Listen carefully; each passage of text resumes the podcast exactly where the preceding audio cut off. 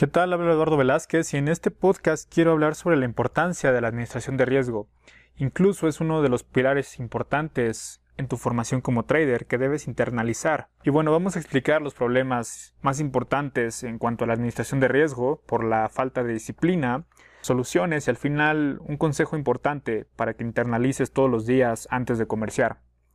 El primer problema es que al inicio, cuando estás en el proceso de aprendizaje, cuando todavía no conoces en dónde está tu edge para generar rendimiento, cuando no tienes datos estadísticos, no tienes experiencia y estás conociendo las distintas opciones de comercio, el error principal es que tengas grandes pérdidas y eso afecta a tu cuenta, teniendo pérdidas que sean del 50%, 30% del tamaño de tu cuenta. Eso además de generarte un trauma, te va a generar parálisis para las siguientes oportunidades y sobre todo que sepas que eso se considera grandes pérdidas porque por cada comercio no puedes estar perdiendo más del 2%, en un rango del 1 y 2%.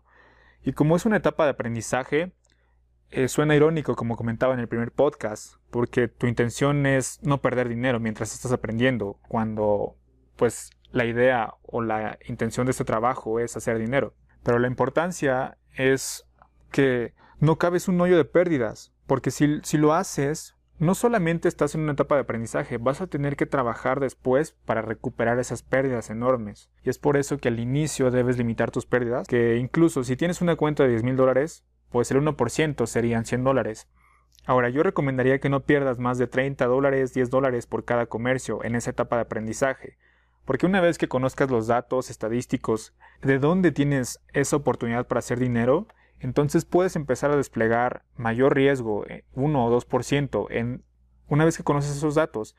Y sin problemas te va a ir bien, pero aquí la importancia es que tú internalices esa parte, porque de esa manera vas a tener mayor confianza y vas a saber que eres una persona con carácter, una persona con disciplina, y eso es importante en el trading.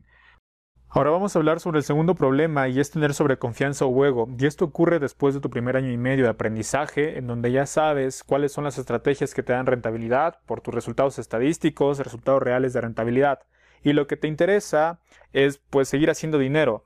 Pero hay un problema y es que en el día en donde tú encuentras una oportunidad de 10, que sabes que es una oportunidad de 10 en base a tus resultados, pues incrementas el riesgo, no sé, al 10%, pero el problema es ahí que la sobreconfianza o el ego nubla tu desempeño como trader y ya no estás tomando como prioridad el riesgo, estás tomando como prioridad la oportunidad, pero toma en cuenta que o pon sobre la mesa que siempre estás comerciando una estrategia que tiene un porcentaje de efectividad y un porcentaje de error. Entonces, por esa razón no puedes perder más del 2%, pero en esa oportunidad de 10, tú le estás poniendo en primer lugar y en segundo lugar el riesgo, cuando debe ser al revés. ¿Por qué? Porque esa oportunidad es un caso más en donde sabes que ese caso más tiene cierto porcentaje de efectividad y, cierto porcentaje de error. Y es por entonces de esa manera tú puedes llegar a una solución en donde tienes esa sobreconfianza o ego. Y el momento de querer incurrir el mayor riesgo, acuérdate que es un negocio de probabilidades. Ahora, el tercer problema es hacer dinero creando malos hábitos. ¿Y esto a qué me refiero? Bueno, que día tras día has generado dinero o oportunidad tras otra oportunidad de vez en cuando generas dinero, pero ¿por qué no ejecutaste el plan al 100%?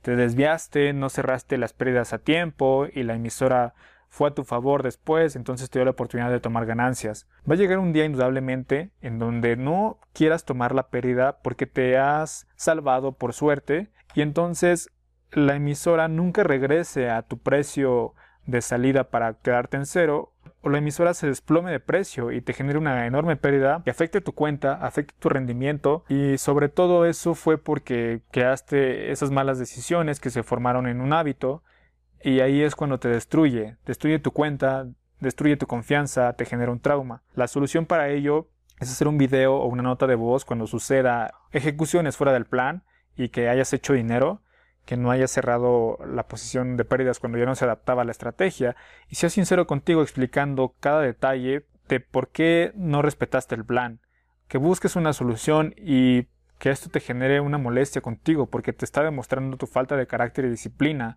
Cuarto problema es que no tengas distintas medidas de protección frente al riesgo. ¿Y esto qué significa? Por ejemplo, que cada día establezcas una medida de protección en no perder más de mil dólares en total. Por ejemplo, si comercias 5 emisoras que no superen esas pérdidas en esas 5 emisoras de mil dólares. Si llega a tocar mil dólares, automáticamente no puedes comerciar en ese día. Otra medida de protección es que llames a tu broker y le digas que quieres establecer una pérdida máxima de mil dólares. Cuando llegues a ese precio o esa cantidad, no puedas seguir mandando órdenes al mercado. Otra medida es que calcules el máximo volumen con el que puedes comerciar cierta emisora una vez que sabes eh, a qué precios vas a comprar, a qué precios vas a vender con pérdida y a qué precios vas a, salir con ganancia. De esa manera eh, no incrementas el riesgo. Otra medida de protección frente al riesgo es que por cada trade que mandes al mercado siempre establezcas una orden de stop loss. ¿Por qué? Porque eso te demuestra tu carácter otra vez, tu disciplina y que tienes ética de trabajo para no perder más de lo que tienes permitido. Ahora, para terminar este podcast, un consejo que quiero que internalices es que todos los días pueden ser tu último día si no respetas el riesgo.